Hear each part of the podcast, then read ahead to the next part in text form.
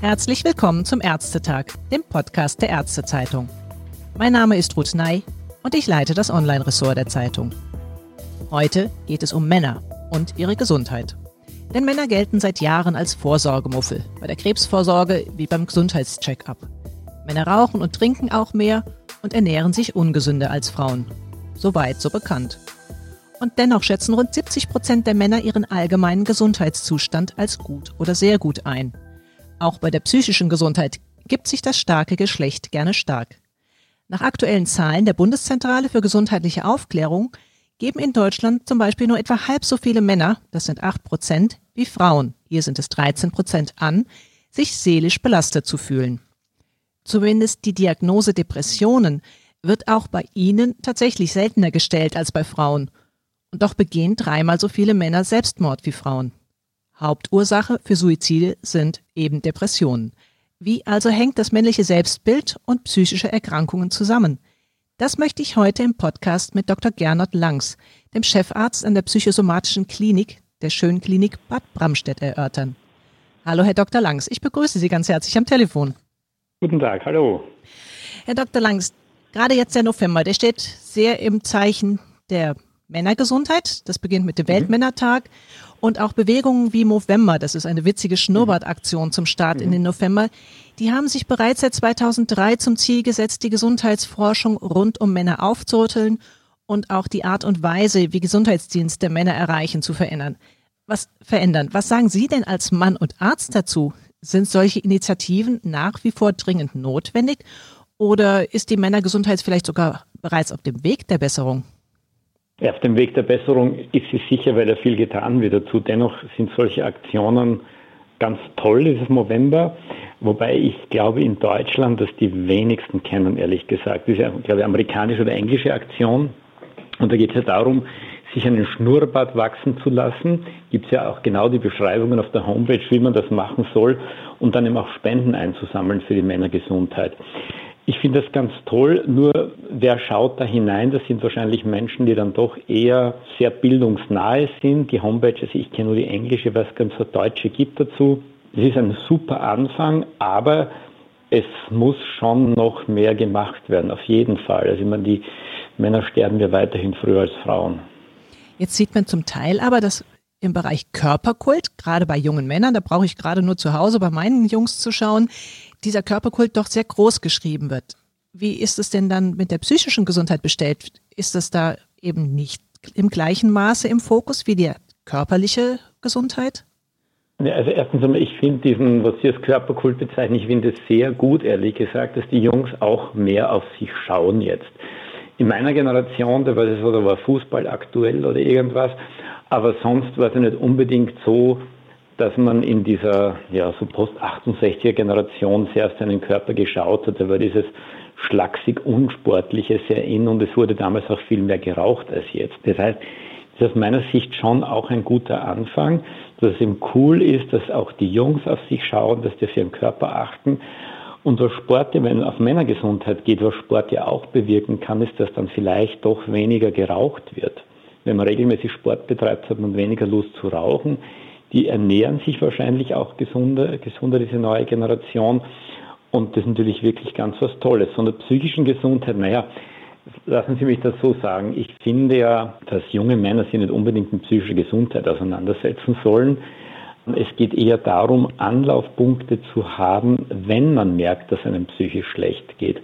Und da ist er schon so aus meiner Sicht und auch meiner persönlichen Erfahrung, dass es für Männer doch häufig noch schwerer ist, über psychische Probleme zu sprechen.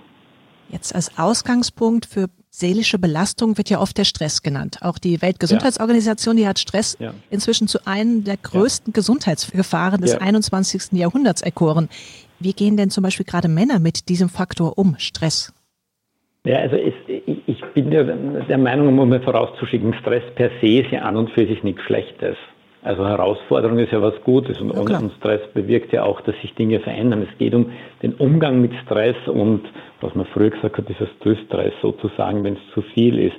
Auch da gibt es unterschiedliche Möglichkeiten, damit umzugehen. Die einen kriegen es gut hin, und die anderen kriegen es eben schlechter hin. Da gibt es verschiedene Faktoren, warum Männer so umgehen damit, wie es das erste ist. Es ist schwer zuzugeben, dass man etwas nicht hinkriegt als Mann.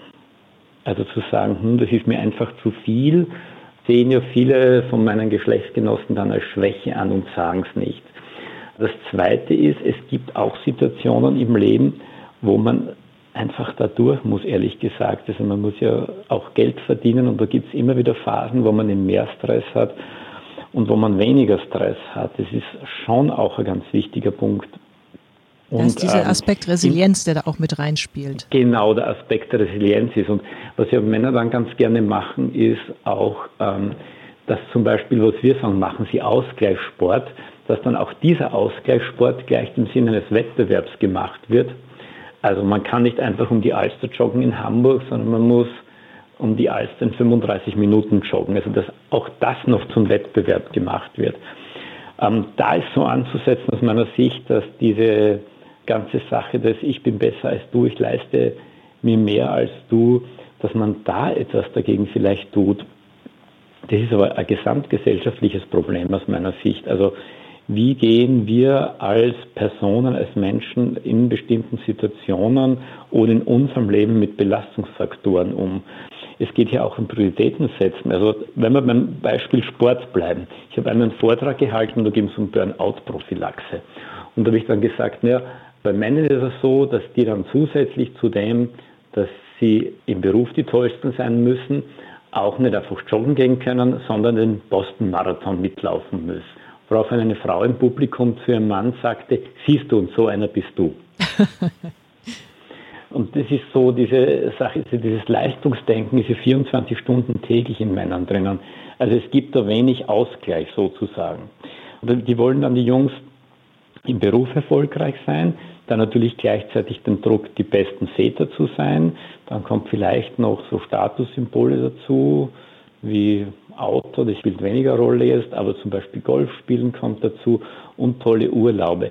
Das heißt, da ist eigentlich null Zeit einmal dafür, sich zu entspannen, bei sich zu sein und einfach für sich Gutes zu tun. Und das also wirklich Seele baumeln lassen. Genau, und das kulminiert in Stresserkrankungen und die werden dann nicht zugegeben, sondern wird dann eventuell zum Alkohol gegriffen bei Männern. Wenn wir uns das auch mal genauer anschauen, was macht denn Männerseelen überhaupt am meisten krank? Also welche Diagnosen werden am häufigsten gestellt? Wir haben ja gehört, dass eigentlich mit dem Fokus auf Depressionen diese Diagnose seltener bei Männern als bei Frauen gestellt wird. Ja, ja. Also es werden fast bei allen psychischen Erkrankungen sind Frauen, äh, wird es bei Frauen, entweder sind häufige betroffen oder häufige diagnostiziert, das weiß man ja auch nicht. Außer eben bei, bei Suchterkrankungen, da sind die Männer dann doch häufiger dabei als Frauen und bei bipolaren Störungen das Verhältnis 1 zu 1. Aber sonst sind eigentlich immer Männer da nicht vorn dabei, mhm. sondern sind immer Frauen diejenigen. Warum wird bei Frauen die Diagnose häufiger gestellt? Gibt es verschiedene Theorien im Prinzip. Erstens, dass Frauen aus biologischen Gründen wirklich häufiger betroffen sind als Männer. Steht im Raum. Die zweite Möglichkeit ist, dass Frauen doch mehr Belastungen haben als Männer, also Doppelbelastungen haben. Das ist ja auch in unserer Gesellschaft noch immer so. Und die dritte Möglichkeit, die es gibt, dass bei Männern eben die Diagnose deswegen weniger gestellt wird, weil sie entweder anders berichten darüber, oder gar keinen Zugang zu ihren eigenen Gefühlen haben, beziehungsweise die nicht benennen können. Das ist das sogenannte Alexithymie-Konzept dann. Wenn Sie das jetzt mit Ihrer eigenen Erfahrung in der Klinik vergleichen, wie steht es da um die psychische Gesundheit der männlichen Patienten? Mit welchen Diagnosen kommen da die Männer am häufigsten bei Ihnen an? Also mit den, im Prinzip mit den gleichen Diagnosen wie die Frauen. Was hier zu bedenken ist, bei uns sind, bis jemand zu uns kommt in die psychosomatische Klinik, die haben am meisten schon psychotherapeutische Vorerfahrung. Das heißt, die, die zu uns kommen, die sind sich ja schon dessen bewusst, dass sie Depression oder Angststörung haben. Es ist eher im niedergelassenen Bereich dann, dass die Patienten gar nicht, also die Betroffenen gar nicht in eine ambulante Therapie gehen. Wir haben es bei uns einmal untersucht, weil es uns interessiert hat, einmal, ob sich männliche depressive Patienten von weiblichen depressiven Patientinnen unterscheiden. Und wir haben uns gedacht, dass zum Beispiel dieser Faktor äh, unter Anführungszeichen Aggression bei Männern höher sein könnte, dieser Score als bei Frauen, in keinem einzelnen statistisch signifikanten Unterschied gefunden. Aber der Hintergrund ist natürlich der, wenn die bei uns sind, lassen sie sich schon darauf ein. Und dann im ambulanten Bereich, es gibt die sogenannte Gotland-Studie. Da wurde auf der Insel Gotland, die haben eine sehr hohe Suizidrate gemacht, ein Depressionspräventionsprogramm gemacht. Und in der Tat konnten die Suizidraten deutlich gesenkt werden, allerdings nur bei Frauen. Und dann haben die nachgeschaut, was ist da passiert. Und die Frauen, die depressiven Frauen, haben sich wirklich an diese Einrichtungen gewandt. Die Männer, die sich aber suizidiert haben, die waren häufiger Polizei bekannt als dem Arzt bekannt, weil das häufig eben so Autoaggressionen waren und diese oder Aggressionen waren, die im Rahmen der Depression aufgetreten sind. Es gibt ja den Begriff des Raptus melancholicus, den jetzt kaum jemand mehr kennt. Das sind so Wutausbrüche im Rahmen der Depression, die dann häufig fehldiagnostiziert werden, dass man sagt, der hat eine Persönlichkeitsstörung. In Wirklichkeit sind es einfach extreme Anspannungszustände, die sich dann entladen, wo man dann sagen könnte, okay, der Mensch ist zu aggressiv, der ist aber per se nicht aggressiv, der Mann, sondern nur in der Depression dann. Neben den Suchterkrankungen würden Sie also sagen, ist der Aspekt Depression das, was auch bei den Männern am stärksten im Fokus ist bei den Diagnosen, bei psychischen Belastungen? Bei den Suchterkrankungen ist. Ja, also die Suchterkrankungen, sagten Sie, stehen vorne als erstes, also am ja. häufigsten.